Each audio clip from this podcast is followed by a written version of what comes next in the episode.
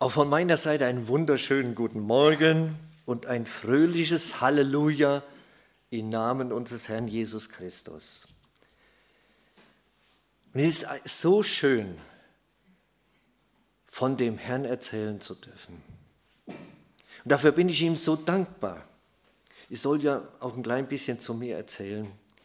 Da bin ich ihm so dankbar, dass ich das überhaupt tun darf. Ich fühle mich eigentlich mehr wie ein kleiner Diener, der von dem Herrn erzählen darf. Und das ist so herrlich von seiner Liebe, denn er hat mich aus den tiefsten Sünden hochgeholt, errettet und hat mir alle meine Schuld vergeben. Mein Name ist Klaus Ginsberg und ich bin heute nicht allein gekommen. Meine Frau ist mit dabei, die sitzt da vorne. Wir sind seit 34 Jahren dank unserem Herrn verheiratet, haben zwei Kinder und mittlerweile haben wir drei Enkel dazu bekommen. Und die halten Opa und Oma schon sehr auf Trab und das ist dann auch schön. Und ich bin früher öfters hier vorbeigefahren, bin jetzt seit äh, zwei Jahren im passiven Zustand, Altersteilzeit und bin nach SMS gefahren. Der ein oder andere SMSler habe ich hier schon gesehen. Ja, hallo SMS. Ja. Und ähm, in all den Jahren, auch bei SMS, hat mich der Herr bekleidet. Auf den Dienstreisen unterwegs, egal ob USA, Indien, China, Korea, er war dabei. Und er hat so manches Mal eingegriffen, wo die Situation brenzlig war oder es ging nicht weiter. Und dann durfte ich beten, selbst im Ausland. Und er war dabei. Und er hat geholfen, er hat geändert, er hat korrigiert. Und er war wie ein treuer Vater immer da. Und das war so schön und das ist so herrlich. Und das kann ich nur jedem, sag mal, wie soll ich sagen, raten. Vertraut ihm, egal wo ihr seid, selbst wenn ihr ganz unten seid, er kann euch wieder hochholen. Und wir haben ja heute Totensonntag oder Ewigkeitssonntag. Totensonntag denke ich immer dann, wenn ich an die denke, die nicht mehr da sind. Und Ewigkeitssonntag denke ich daran, auf der einen Seite ist man in der Ewigkeit gerettet bei ihm. Auf der anderen Seite, was ist mit denen, die verloren gehen? Ewig verloren sind. Und das macht mich dann traurig oder motiviert mich, weil äh, ich bin auch ehrenamtlich bei den Gideons, wir gehen ja raus, verteilen Bibeln, zu diesen Leuten zu gehen und zu sagen, ihr habt noch die Chance, gerettet zu werden. Ihr habt noch die Chance, die Ewigkeit bei dem liebenden Gott zu verbringen. Vor ein paar Wochen ist mein Vater gestorben. Er hatte nie gebetet, ich habe ihn nicht gesehen. Und da wusste ich auch nicht, glaubt er. Deswegen war es mir ein Anliegen in den letzten Wochen, wo es dann richtig bergab ging, er war 95 und gesundheitlich hatte er den Todesstoß bekommen, ein Tumor, der fraß ihn innerlich auf. Da habe ich ihn gefragt, glaubst du, glaubst du an den Herrn Jesus Christus? Und er sagte ja. Das hat mich beruhigt. Denn dann weiß ich, ich werde ihn im Himmel wiedersehen. Und ich durfte dann auch, solange er noch geistig, ich sag mal, einigermaßen klar war, ihm ein Wort Gottes vorlesen. Und das war auch so herrlich, das war so schön. Vor allen Dingen, wenn der eigene Vater glaubt. Das war mir so wichtig, so unheimlich wichtig. Und dann sagte er zum Schluss auch noch immer, wenn ich es mal vergessen hatte, mach noch den Abschluss. Das hieß, Bibel nehmen, vorlesen und noch mit ihm beten. Da bin ich dem Herrn so dankbar für. Wir haben heute ein Wort aus Lukas 13, die Verse 10 bis 17, überschrieben mit die Gnade Gottes. Und zwar, ich lese aus der Schlachterübersetzung, Er lehrte aber Jesus in einer, in einer der Synagogen am Sabbat. Und siehe, da war eine Frau, die seit 18 Jahren einen Geist der Krankheit hatte. Sie war verkrümmt, konnte sich gar nicht aufrichten. Als nun Jesus sie sah, rief er sie zu sich und sprach zu ihr, Frau, du bist erlöst von deiner Krankheit. Und er legte ihr die Hände auf und sie wurde sogleich wieder gerade und pries Gott. Der Synagogenvorsteher aber war empört darüber, dass Jesus am Sabbat heilte. Und er ergriff das Wort und sprach zu der Volksmenge, es sind sechs Tage, an denen man arbeiten soll. An diesem kommt und lasst euch heilen und nicht am Sabbattag. Der Herr nun antwortete ihm und sprach, du Heuchler, löst nicht jeder von euch am Sabbat sein Ochsen oder Esel von der Krippe und führt ihn zur Tränke? Diese aber, eine Tochter Abrahams, die der Satan, siehe schon 18 Jahre gebunden hielt, sollte sie nicht von der Bindung gelöst werden am Sabbattag? Und als er das sagte, wurden alle seine Widersacher beschämt. Und die ganze Menge freute sich über all die herrlichen Taten, die durch ihn geschahen. Bis dahin. Das ist eine ganz besondere Heilungsgeschichte. Wir kennen ja etliche, aber die ist besonders. Warum? Und die wird uns auch nur von Lukas dem Arzt berichtet. Wahrscheinlich, weil Lukas der Arzt meinte, die ist besonders wichtig. Und zwar eine Geschichte, die es in sich hat, denn wo der Teufel die Krankheit verursacht. Ist schon heftig, ist schon interessant. Fangen wir mal mit Punkt 1 an, die Krankheit der Frau. Da war also eine Frau, 18 Jahre hatte sie diese Krankheit. Sie war verkrümmt, sie konnte sich nicht aufrichten. Das ist eine sehr schlimme Krankheit, weil diese Krankheit von Jahr zu Jahr schlimmer wird. Von Jahr zu Jahr verkrümmt sich der Körper mehr und mehr und verursacht mehr und mehr Schmerzen. Heute heißt so eine Krankheitsform Skoliose. Ich habe mal da blättert im Internet oder Kyphose, ich hoffe, ich habe es richtig ausgesprochen. Und zwar, dass die seitliche Verkrümmung der Wirbelsäule mit Verdrehung, beziehungsweise die seitliche Verbiegung, Verbiegung der Wirbelsäule. Und zwar die Wirbelsäule als zentrales Stütz- oder Bewegungsorgan des Körpers hat eine vorgegebene Struktur. Sie ist bei der Ansicht von hinten und vorne gerade aufgebaut, also so gerade. Wenn sich dies in der Frontalebene eigentlich gerade aufgebaute Wirbelsäule jetzt verkrümmt und verbiegt, kann es zu Schmerzen bei den alltäglichsten Bewegungen kommen. Im Erwachsenenalter treten durch die dauerhafte Fehlstellung und falsche Belastung dann vermehrt Rückenschmerzen auf. Zum Teil versteift sich die Wirbelsäule im Bereich der Krümmung, sodass die Bewegung eingeschränkt ist. Eine starke Skoliose bei Erwachsenen verursacht eine Verformung und Verkürzung des Rumpfes, und damit auch eine Verkleinerung des Brust- und Bauchraumes. So können innere Organe wie Lunge, Herz- oder Bauchorgane spürbar beeinträchtigt werden. Oft klagen die Patienten über Kurzatmigkeit oder sogar Herzprobleme. Kein Arzt konnte der Frau helfen. Sie war hilflos ihrem Schicksal ausgeliefert. Das erinnert mich an noch so eine, und zwar, da war eine Frau, die hatte Blutfluss. Und der ging es ähnlich, kein Arzt konnte ihr helfen.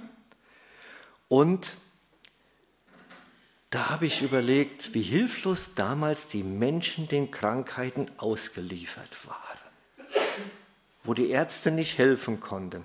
Und bei der jetzt verkrümmten Frau, ich habe mir mal Fotos angeschaut, es ist heftig. Es ist wirklich heftig, wie verbogen und verkrümmt die Menschen dann sind. Und schon vom Hinschauen allein leidet man mit den Leuten mit. Man bekommt eine gewisse Vorstellung, in welchem erbärmlichen Zustand sich diese Frau, von der dort gesprochen wird, befunden haben muss. Jetzt kommen wir zum zweiten Punkt, wenn das Böse Krankheiten verursacht. Hier kommt etwas besonders Tragisches hinzu, denn der Verursacher war Satan selbst, denn der Herr sagt, Diese aber eine Tochter Abrahams, die der Satan, siehe schon 18 Jahre gebunden hielt. In den paar Versen wird die Zahl 18 zweimal genannt. Ist euch das aufgefallen? Das ist schon viel. Zweimal wird 18 genannt. Und ein Kommentator sagt dazu, man hat die Bedeutung der Zahl 18 hervorgehoben hier. Auf 18 Personen fiel der Turm von Siloa und die Frau war 18 Jahre lang krank. Die Zahl 18 oder 3 mal 6, 6 als Zahl des Menschen, bezeichnet Böses in seiner höchsten Ausprägung. Satan hatte seine schreckliche Macht über diese Tochter Abrahams manifestiert. Wir wissen leider nichts von dieser Frau, auch nichts darüber, warum Satan an ihr dran war. Doch an wen erinnert uns das? Hiob. Da war Satan auch dran. Zuerst nahm Satan dem Hiob sein Vieh, dann die Rinder, Schafe, Kamele und der Esel, dazu seine Knechte, zum Schluss auch noch seine Kinder. Dann wurde Hiob schwer krank. Es steht geschrieben, da ging Satan vom Angesicht des Herrn hinweg, er plagte Hiob mit bösen Geschwüren von der Fußsäule bis zum Scheitel, sodass Hiob eine Scherbe nahm, um sich damit zu kratzen, während er mitten in der Asche saß. Das muss also ein Juckreiz gewesen sein, der nicht zu stillen war. Wenn einer sich mit der Scherbe die Haut aufschabt, und das wird dann nicht besser. Das juckt und juckt und das muss schon schlimm gewesen sein. Oder von Paulus wissen wir das auch. Und zwar in 2. Korinther sagt er uns, damit ich mich wegen der außerordentlichen Offenbarung nicht überhebe, wurde mir ein Pfahl ins Fleisch gegeben, ein Engel Satans, der mich mit Fäusten schlage, damit ich mich nicht überhebe. Seinetwegen habe ich dreimal zum Herrn gebeten, dass er von mir ablassen soll. Auch er wurde von Satan schwer geplagt. In den drei Fällen, die Frau, hier Paulus, ist es schon schlimm genug, wenn der Satan dort Krankheiten verursacht? Aber ich habe mir überlegt, es geht eigentlich noch schlimmer. Weil es gibt in der Bibel Geschichten, ist aber meine Meinung jetzt, das ist noch schlimmer, wenn Dämonen Menschen total beherrschen. Das ist ja auch von Satan. Wenn Dämonen die total beherrschen, vollständig unter Kontrolle nehmen, das ist eine besondere Geschichte, und zwar ein Mann im Gebiet der Gadarener, der hatte so einen Geist, ein Dämon, der war nicht zu bändigen, die haben den mit Ketten festgebunden, mit Seile, die hat er zerrissen. Solche Kräfte entwickelt dann ein Dämon in einem Mann und äh, der war dann nicht zu kontrollieren. Und selbst heute gibt es Menschen, die unter dem Einfluss von dem Bösen sind. Da habe ich jetzt äh, vor kurzem eine Geschichte gelesen von einer Frau Rehkopf. Die hat das öffentlich gemacht, die will ich euch mal nicht vorenthalten. Eine Frau Rehkopf erzählt aus ihrem Leben. Sie war Geistheilerin, hatte einen esoterischen Bekanntenkreis und konnte auch Krankheiten heilen durch Auflegen der Hände. Ihre Heilungskraft kam von dämonischen Kräften. Mehr und mehr schlitterte sie tiefer in die Abhängigkeit, verlor sogar die Selbstkontrolle. In den Nächten wurde sie von unbekannten Mächten geweckt. Es waren Geräusche, sagt sie, sie spürte, wie jemand im Raum war, sie sah sogar Gestalten um sich herum. Das gipfelte mit der Zeit darin, dass sie nachts von unsichtbaren Händen gewürgt wurde. Sie fand keinen Schlaf mehr. Die finsteren Mächte hatten sie total im Griff. In ihrer Verzweiflung warf sie sich eines Nachts auf den Boden, rief Jesus Christus um Hilfe an. Sie übergab ihr Leben dem Herrn Jesus Christus. Von da an konnte sie wieder schlafen und die bösen Mächte waren verschwunden. Jesus Christus ist der Herr über Tod und Teufel und Dämonen. Wo der Herr ist, müssen die Mächte weichen. Sie müssen weichen. Darum können alle Gläubigen ganz getrost sein, dem Herrn vertrauen, denn bei ihm sind wir geborgen und vor bösen Mächten geschützt. Und jetzt kommen wir zu der Macht des Herrn Jesus Christus. Und die sollten wir nicht unterschätzen, die Macht, die er hat. Wenn ich mir jetzt mal die Welt jetzt angucke, zwei Dinge fallen jedem von uns wahrscheinlich direkt ein, das ist der Ukraine-Krieg oder aktuell der Konflikt, Krieg Hamas gegen die Israeliten. Und vieles andere noch mehr auf der Welt. Und da frage ich mich, wo ist der Herr? Wo ist seine Macht heute? Kommen da nicht manchmal Zweifel auf? Ja, sie kommen. Sie kommen auch bei mir. Und diese Zweifel versuchen uns von Gott abzubringen. Es fing schon im Paradies, Paradies an, wo der Teufel Zweifel säte. Was sagt er? Sollte Gott wirklich gesagt haben? Mit diesen Zweifeln kippten Adam und Eva um. Sie taten Verbotenes und bekamen dann die Macht Gottes zu spüren. Er verbannte sie für immer und ewig aus dem Paradies. Wer Gott nicht vertraut, wer an Zweifel, bei dem können die Folgen schlimm sein. Aber er sagt folgendes in Jesaja. Er sagt, denn meine Gedanken sind nicht eure Gedanken und eure Wege sind nicht meine Wege, sagt Gott. Sondern so hoch der Himmel über der Erde ist, so viel höher sind meine Wege als eure Wege und meine Gedanken als eure Gedanken. Weil Gott das Höchste ist, Warum sollten wir ihm dann nicht voll vertrauen? Auch wenn wir es nicht verstehen. Er ist der Schöpfer des Himmels und der Erden. Er hat alles gemacht. Er kann alles. Und wir, sag ich, sind eigentlich zu klein, um seine Größe wirklich zu verstehen und zu erfassen. Was er weiß, wissen wir nicht. Seine Gedanken können wir nicht nachvollziehen. Und er hat auch gesagt, es werden Kriege kommen, das muss so sein. Und zwar in Matthäus 24. Ihr werdet von Kriegen und Kriegsgerüchten hören, habt Acht, erschreckt nicht, denn dies alles muss geschehen, aber es ist noch nicht das Ende da. Und wenn die kommen, weckt Gott ganz besonders. Er weckt dann ganz besonders, auch in der Ukraine. Wisst ihr, was dort geschehen ist? Durch meine Tätigkeit äh, bei den Gideons bekommt man auch so einiges dort mit. Und zwar, was war denn vor dem Krieg los? Ähnlich wie bei uns. Die Gottesdienste wurden immer leerer, leerer. Die Leute wollten immer mehr Komfort, Wohlstand. Die strebten dann Richtung Westeuropa. Und jetzt durch den Krieg sind die Gottesdienste rappelvoll.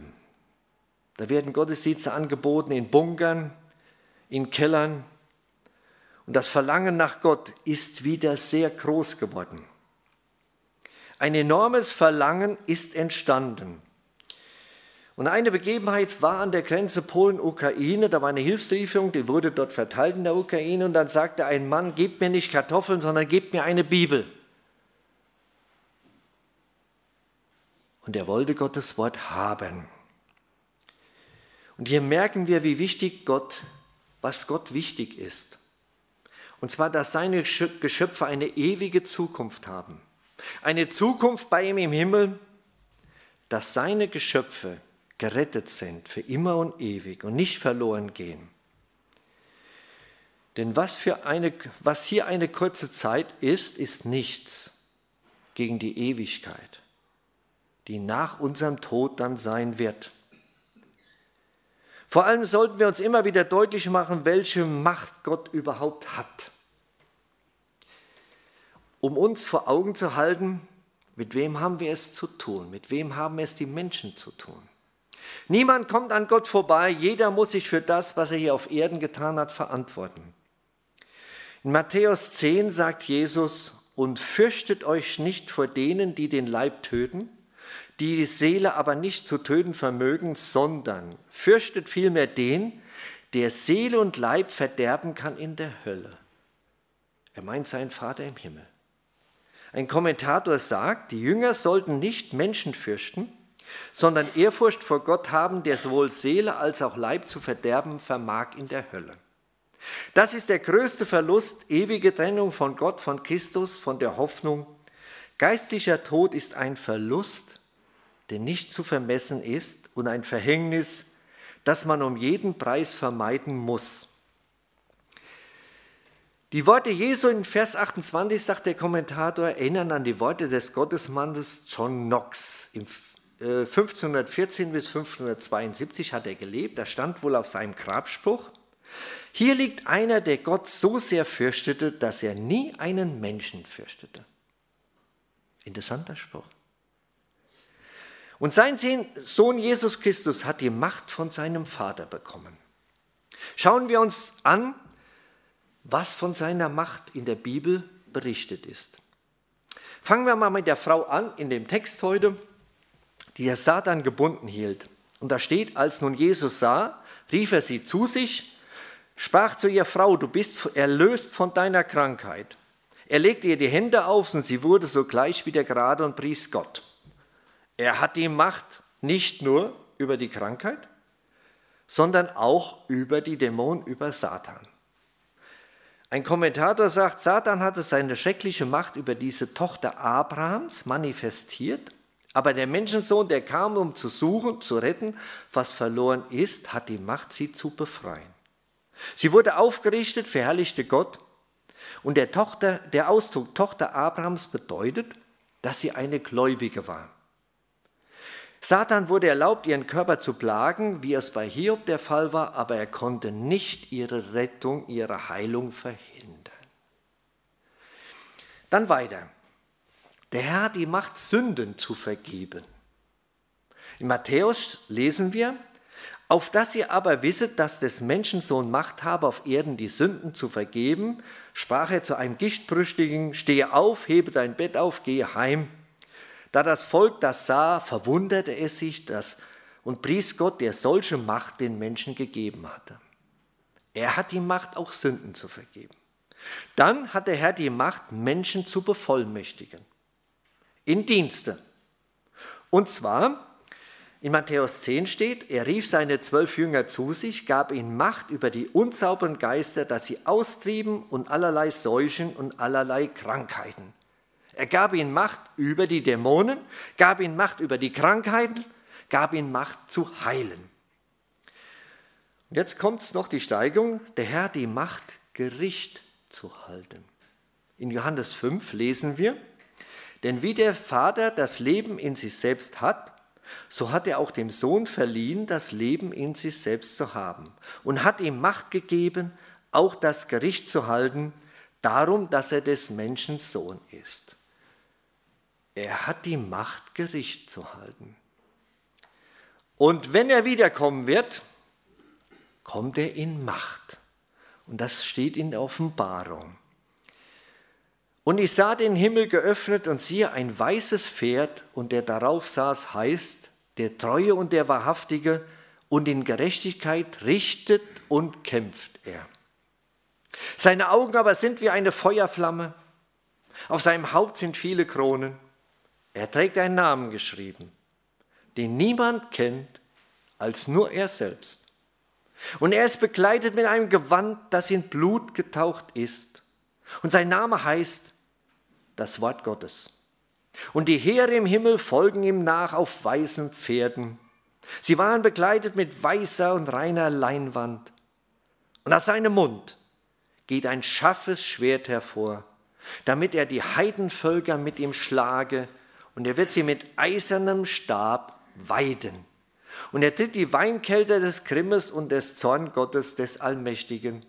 Und er trägt an seinem Gewand und seiner Hüfte den Namen geschrieben, König der Könige und Herr der Herren.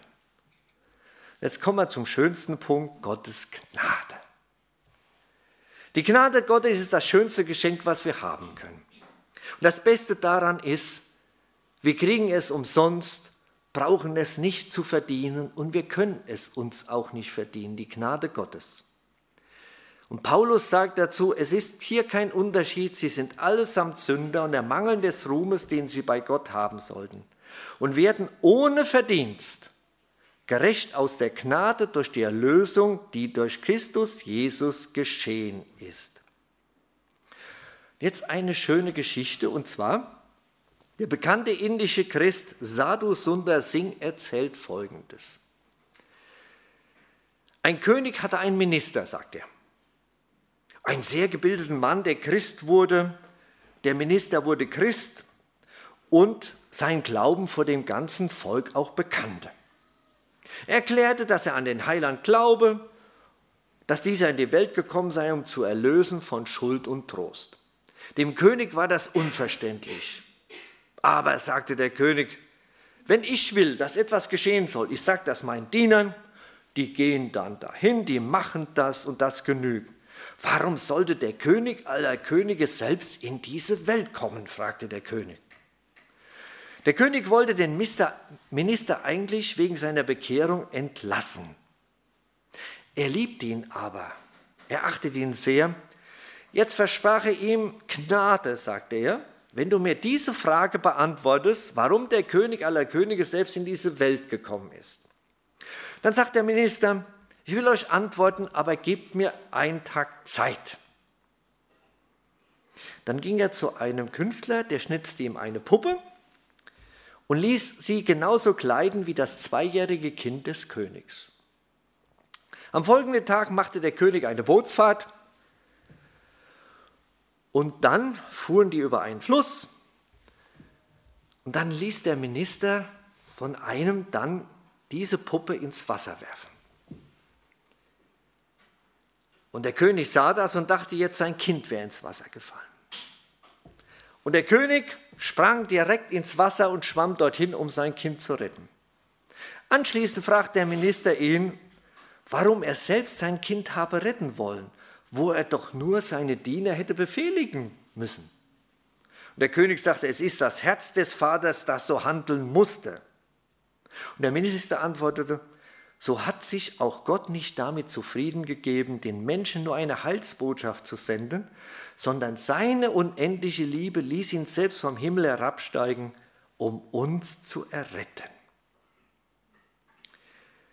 Wird leider nicht berichtet, wie die Geschichte ausgegangen ist, aber ich glaube nicht, dass er den Minister entlassen hat. Eine ganz tolle Geschichte.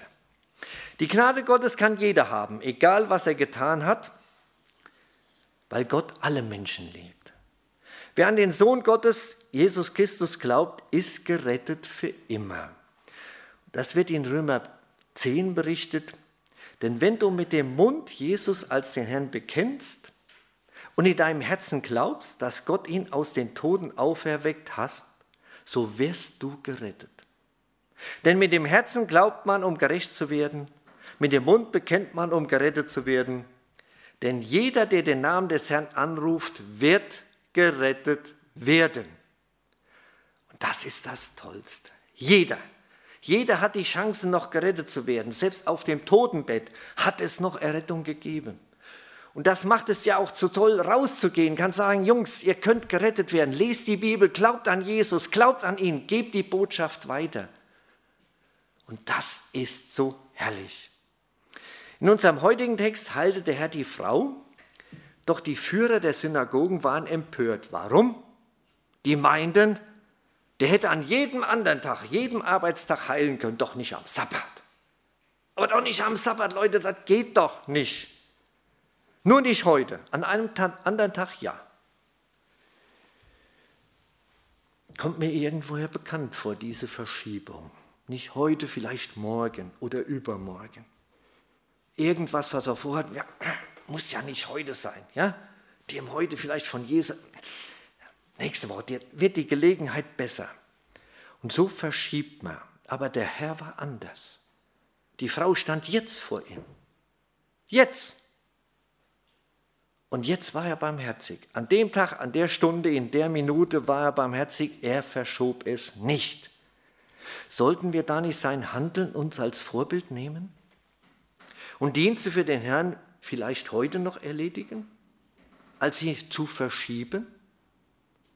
Es hat Fälle gegeben, da hat einer von den Gideons geschoben, geschoben, bis er irgendwann gelesen hat, der Mann war gestorben. Das können viele Dinge sein. Vielleicht einen Besuch machen oder jemandem mal erzählen, dass ich glaube, was ich eigentlich schon immer mal machen wollte, dem das mal erzählen. Oder, oder gibt es ganz viele Sachen. Ich stand auch vor einem mittelgroßen Problem vor zwei Jahren. Und zwar, da ging ich ja in den passiven Ruhestand. Das war auf der Firma, das war die Corona-Zeit. Der eine oder andere wird sich daran noch erinnern. Corona war bei SMS deshalb so schlimm, weil wir nichts mehr machen konnten. Das heißt, Versammlung nicht mehr, feiern durften wir nicht mehr machen und, und, und. Und selbst die Abschiedsfeier wurde uns da nicht erlaubt. Da habe ich gebetet, Herr, was machst du?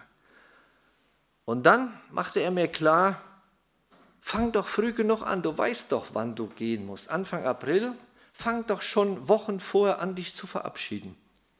Das habe ich dann getan, habe dann immer Bibel mitgenommen, bin dann von Raum zu Raum gegangen. Und jetzt kam etwas ganz Tolles. Da viele auch Homeoffice machten, war dann immer so, 50 Prozent nur im Raum, die anderen zu Hause, das wechselt dann immer. Da waren dann immer nur ein oder zwei Leute im Raum. Und bei der Bibelübergabe hat es ganz tolle Gespräche gegeben. Mindestens immer eine Viertelstunde, 20 Minuten, die haben gefragt. Die wollten dann wissen und haben dann gern die Bibel genommen. So war das eine lange Verabschiedung aber sehr, sehr gesegnet. Wichtig ist, die Liebe Gottes anderen im Glauben weiterzugeben, es nicht verschieben. Denn Jesus Christus hat nicht gezögert, er ist aus Liebe zu uns Menschen am Kreuz gegangen, ans Kreuz gegangen, damit jeder errettet werden kann. Zum Abschluss einen wunderbaren Psalm, Psalm 150. Und zwar, Halleluja, lobet den Herrn in seinem Heiligtum. Lobet ihn in der Feste seiner Macht. Lobet ihn in seinen Taten. Lobet ihn in seiner großen Herrlichkeit. Lobet ihn mit Posaunen, lobet ihn mit Psalter und Harfe. Lobet ihn mit Pauken und Reigen. Lobet ihn mit Seiden und Pfeifen. Lobet ihn mit hellen Zimbeln. Lobet ihn mit wohlklingenden Zimbeln. Alles, was Odem hat, lobet den Herrn. Halleluja. Amen. Zum Schluss möchte ich noch beten. Wer kann, bitte dazu aufstehen.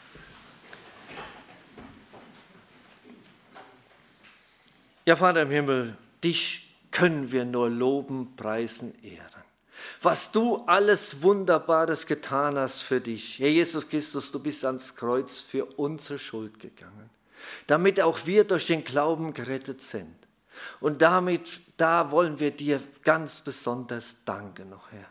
Und danken auch, dass du die Hände immer wieder ausstreckst, zu den Verlorenen gehst und sie rufst, kommt, ich will euch erretten. Und dazu bitten wir dich, dass du auch uns fähig machst, deine Liebe weiterzugeben. Amen.